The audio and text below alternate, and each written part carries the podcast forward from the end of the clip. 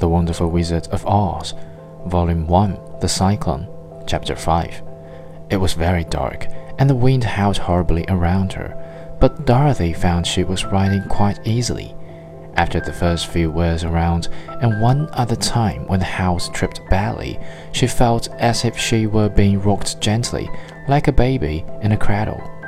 Toto did not like it. He ran about the room, now here, now there, barking loudly. But Dorothy sat quite still on the floor and waited to see what would happen. Once Toto got too near the open trap door and fell in, and at first the little girl thought she had lost him but soon she saw one of his ears sticking up through the hole, for the strong pressure of the air was keeping him up so that he could not fall. She crept to the hole, caught Toto by the ear, and dragged him into the room again, afterwards closing the trap door so that no more accidents could happen.